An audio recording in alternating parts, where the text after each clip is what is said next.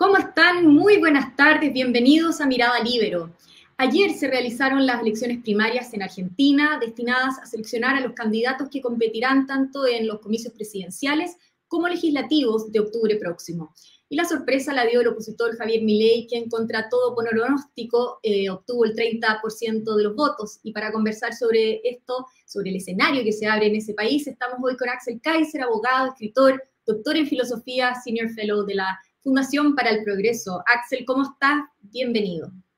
Muy bien, Pia, muchas gracias. Muy contento con estas noticias que llegan desde Argentina, por supuesto. Así me, imagino. Eh, de hecho, leía por ahí que en marzo decían no hay que subestimar a Javier Milei en Argentina y como puso hoy día un diario, vino el batacazo. ¿Qué pasó? ¿Qué pasó que se convirtió ahora en el favorito no sé si era el favorito, pero sorprendió bastante. ¿Cuál es tu mirada general de lo que ocurrió ayer en Argentina? Sí, eh, tiende a haber una reacción del establishment eh, en estos últimos tiempos, ¿no? Que los que no son incumbentes o no están dentro del ecosistema son mirados en menos, son despreciados al principio, no se les da mucha opción. Acuérdate tú cuando Trump decía era imposible que fuera a ganar, se reía la gente. Yo me acuerdo Patonavia decía que era muy poco probable, había muchas personas que no le daban mayor probabilidad de ganar y terminó ganando.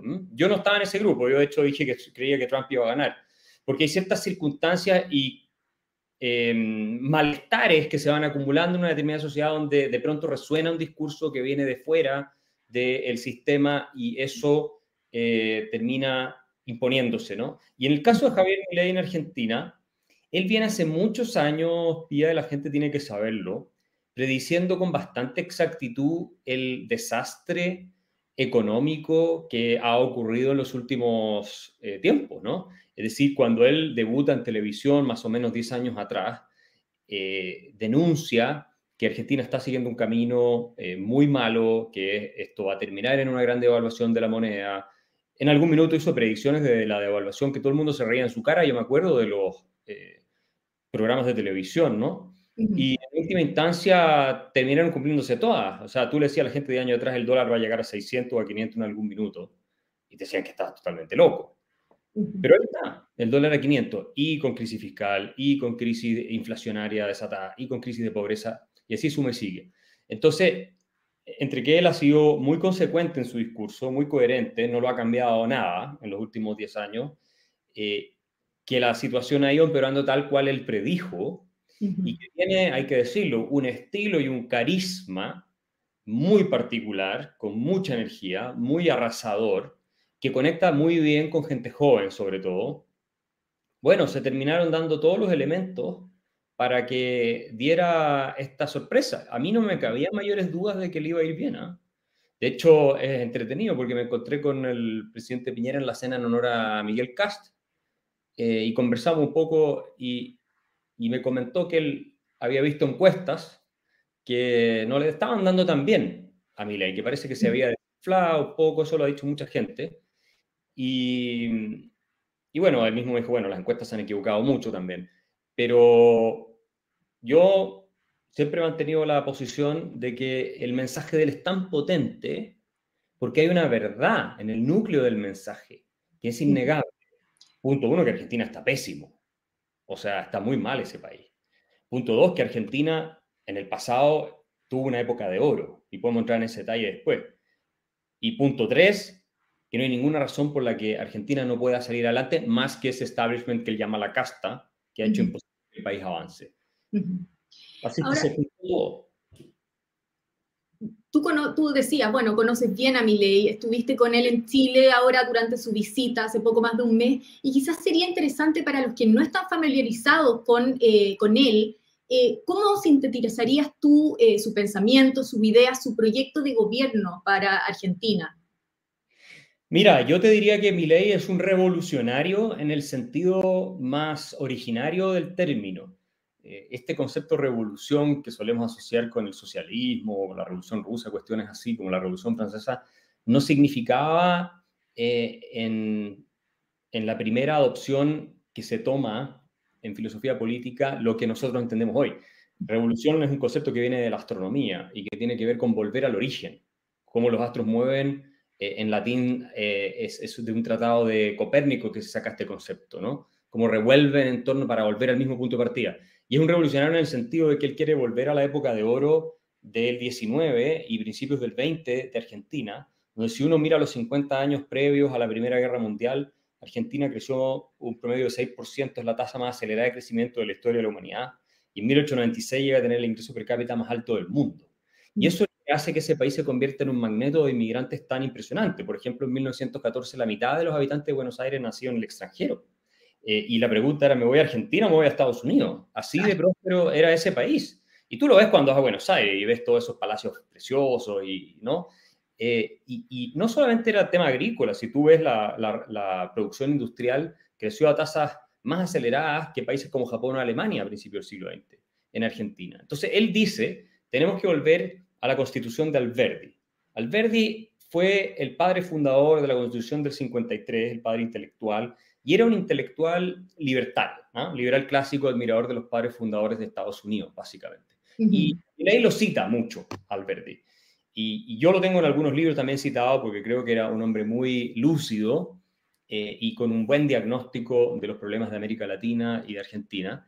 Y entonces él dice básicamente, volvamos a ser la potencia que fuimos. O sea, es una gran visión para Argentina, si tú lo piensas, porque no es que él diga, no, dolaricemos nomás, que podemos entrar en ese detalle después, o bajemos los impuestos. No, no, no, no. Acá hay algo mucho más profundo, que es, nosotros fuimos lo mejor del mundo.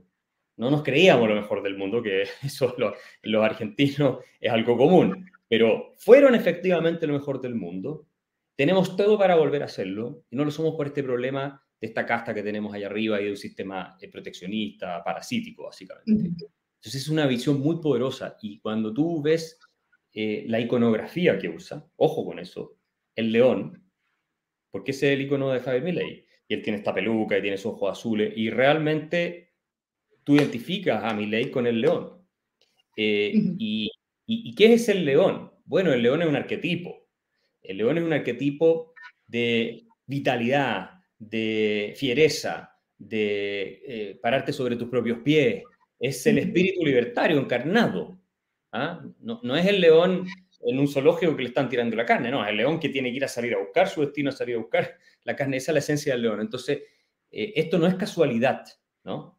Y, y él dice, no vengo a guiar ovejas, vengo a despertar leones. Entonces, claro, todo ese discurso en un país en el que tienes ya casi un 50% de pobres, más de 100% de inflación, eh, millones de personas que no pueden alimentarse, a pesar de que Argentina produce alimento para 400 millones de personas, por supuesto tiene un impacto enorme. Y esto se traduce concretamente en, por ejemplo, eh, eh, disminuir, por supuesto, la presencia del Estado, entiendo que el, el, bueno, el gasto fiscal, incluso simplificar el tamaño del Estado, entiendo.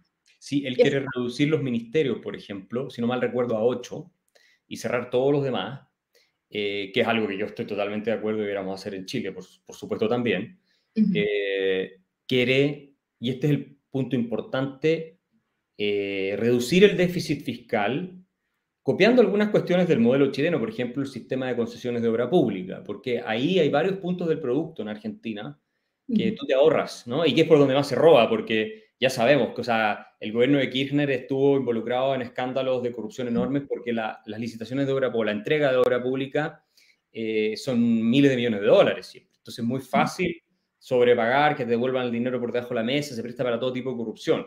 Es una fuente de corrupción muy importante en Argentina y él quiere acabar con eso. Eh, quiere acabar también con, eh, bueno, muchos impuestos, ¿ah? que él dice tenemos 147 impuestos y hay que simplificar el sistema tributario bajar impuestos. Él dice, Argentina es el país con la presión fiscal más alta del mundo, en blanco, eh, y eso hace que el país sea inviable. Y sobre todo el tema monetario, que quiere dolarizar y cerrar el Banco Central, y esa es una de sus propuestas más polémicas, porque no quiere que los políticos argentinos tengan control sobre la máquina de emitir billetes. Hoy día el déficit fiscal lo financia el Banco Central en Argentina, por eso tiene una inflación tan alta, básicamente. Y, entonces, yo creo que es viable eso. ¿ah? Pero dentro de, entonces de la votación que obtiene mi ley ayer, ¿cuánto hay de, bronca, como le dicen los argentinos, a este voto castigo? ¿Y cuánto hay de real eh, identificación con sus propuestas? Es que mi ley representa la bronca con un sistema que no está dando la respuesta que la gente espera. Eh, y, y, no solo por su forma, sino que el contenido de su mensaje es, vamos a terminar con este sistema que está hoy día. Entonces, claro, cuando a ti te proponen, vamos a terminar con el sistema del asistencialismo, de la redistribución, del gasto fiscal excesivo, todo, porque él lo dice en todos lados, eh, están ofreciéndote algo con lo que tú te puedes desahogar, básicamente, porque ya este sistema te tiene absolutamente agotado y lo que tú quieres como ciudadano es algo nuevo. Y yo pienso desde ese punto de vista que es distinto a otros fenómenos que uno podría eh, calificar de populistas, por ejemplo, eh, porque eh, si bien el discurso de Milley es anti-establishment, las propuestas que él da van dentro de la institucionalidad, por un lado, pero por otro lado, pretenden y buscan corregir con seriedad y con responsabilidad técnica, aunque sean ambiciosas, pero con responsabilidad técnica, las deficiencias y los problemas que existen.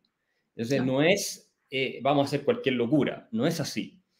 Y, por tanto, creo que eh, la gente que vota por el sí rechaza al gobierno y todo, pero no puede identificar, dejar de identificar al gobierno con el peronismo. Y es la peor, el peor resultado del peronismo desde el año 83 en Argentina. La tercera fuerza. O sea, y de hecho, si gana Bullrich la presidencia, a quien también conozco personalmente, eh, no te quepa ninguna duda que va a tomar muchas de las ideas de Milei. Porque esto ya se ocurrió. Eso es lo que logró Javier Milei, correr todo el escenario político y de discusión en Argentina. Y, y si ella no logra, o el que sea, no logra bajar eh, la inflación, y de manera considerable, eh, probablemente Milei va a ser candidato ganador seguro en la elección que venga. O sea, ¿qué es el gran problema de los argentinos? Entonces me parece que los puso en, una, en un escenario en que la dolarización se está viendo cada vez más inevitable, a mi modo de entender la, la situación argentina. Por supuesto lo pueden bloquear los grupos de interés de siempre, al final puede que no pase nada, pero si la, eh, si la rabia de los ciudadanos sigue el cauce político como tendría que ser, creo que no van a poder evitar eh, terminar implementándola. Ahora tú mencionabas que conoces también a Patricia Bullrich. Eh, ¿Cuál es tu opinión de ella y qué tan factible ves que eh, haya una unidad eh, entre su coalición de centro derecha, Juntos por el Cambio, y la del grupo de Miley? Sí, me parece muy bueno, o sea, decir muy seria. Yo he estado un par de veces con ella cuando era ministra del Interior de Macri, me recibió, de hecho, en una visita que yo hice a Buenos Aires, conversamos eh, y mm, es una persona con bastante carácter, convicción, dura. Eh, fue una buena ministra de Seguridad dentro de Argentina. No tiene miedo. Ahora la pregunta es por el entorno que la rodea. ¿Qué tanto puede hacer? Me da la impresión de que ella es mucho más firme que lo que era Macri. Y que la situación de, del país es, es tan distinta en el sentido de cómo está planteado el debate y, la demolición del kirchnerismo, que se acabó, yo creo, y espero que desaparezca, y, bueno, el, mal momento del peronismo, que también va a tener, si es que ella gobierna, más espacio para hacer eh, reformas un poco más profundas. Eh, y si es que se va a terminar sumando con mi ley, no lo sé. Obviamente van a ir a la primera vuelta los dos, eh, vamos a ver qué pasa ahí y, después qué, qué, hace el mismo Javier Milei si es que él no pasa a segunda vuelta o qué hace ella si no pasa a segunda vuelta. Yo creo que es más claro que ella apoye a Milei en una segunda vuelta, y no lo he conversado ni con ella ni con él, así que no, bueno, yo hablo más con Javier que con, que con Patricia Bullrich, y de hecho he estado solo un par de veces con ella, no, no es que tenga un contacto fluido. Eh, no lo sé, pero no me sorprendería que ella apoyara ¿no es cierto?, el proyecto de, de mi ley. Eh, no tengo tan claro qué es lo que quería mi ley porque él, como es el outsider, no, no sé si le conviene entrar a un gobierno que no le da plenas garantías de que va a aplicar buena parte de su propio programa, porque él va a estar seguro que ese gobierno va a fracasar económicamente. Y con eso le dejan el camino pavimentado para él a la próxima. Además, él habla de la, de la, casta política dentro de la cual integra también a, no sé si Bullrich, pero a Juntos por el Cambio, ¿no? Sí, claro, Juntos por el Cambio está dentro del, eh, del grupo al que él se refiere. Sin embargo, ha hablado muchas veces bien de Macri, eh, no, no por su política económica, que responsabiliza a otros asesores que él tuvo en su gobierno, por no haber podido o no haber querido hacer más. Eh, y también no tenía mayor enfrentamiento con Patricia Bullrich. Ahora siempre cuando se acercan las elecciones empiezan un poco los, los codazos, pero no, no, no, tengo la impresión de que haya una mala relación ahí eh, entre, entre ellos, eh, como si lo hay con la reta, por ejemplo, que es una cosa totalmente imposible. así es que no me atrevo a hacer un pronóstico eh, eh, en términos de qué alianzas se pueden configurar después, pero sí creo que, que Milei va a hacer una muy buena primera vuelta y no es imposible pensar que pasaran Bullrich y Milei a segunda vuelta. O sea, es difícil, ¿ah? no, no, no digo que sea lo más probable, pero no es imposible. Y eso sería fantástico porque liquidaría definitivamente, me parece a mí, todo lo que es el peronismo, que incluso habiendo elegido a un supuesto moderado, que es Massa. Y en síntesis, por lo tanto, para ir cerrando ya este programa, ¿cuál es la gran conclusión que, que sacas tú de lo que pasó ayer en las primarias en Argentina? Yo la gran conclusión que saco es que las ideas de la libertad, cuando se transmiten con claridad y coraje, son ganadoras electoralmente. Y esa es una lección para toda América Latina, pero especialmente para Chile, donde la centro derecha en nuestro país siempre se acomodó hacia la izquierda, porque pensaba que con un discurso más propio del sector, de reducir el tamaño del Estado, bajar los impuestos, no iba a ganar. Aparte que muchos no creen en eso tampoco, digámoslo, pero los que sí creían trataban de ir por el lado más políticamente correcto de lo que parecía en ese minuto viable. Y ahí hay una frase de, de mi ley que dice, si hubiera seguido Focus Group cuando empecé, me habría tirado por el socialismo. no te puede importar tanto, si quieres ser un líder que hace cambios, lo que piensa el resto en ese minuto. Tú puedes lograr que la gente cambie su forma de pensar. Y eso es lo que consiguió ley con ideas de Fornice, de Hayek, de Friedman, que lo citaba abiertamente en televisión.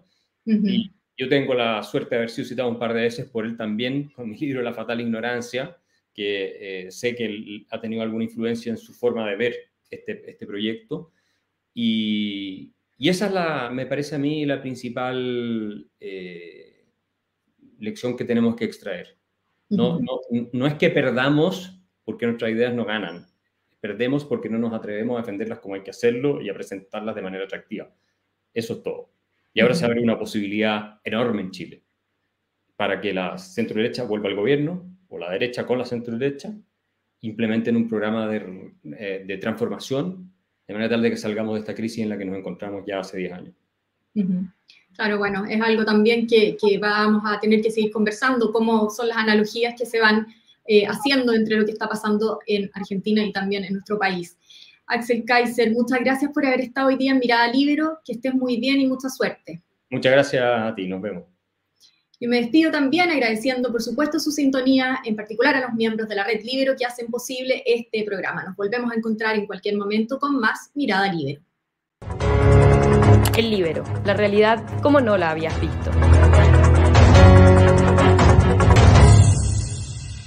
Haz que estos contenidos lleguen más lejos haciéndote miembro de la Red Libero.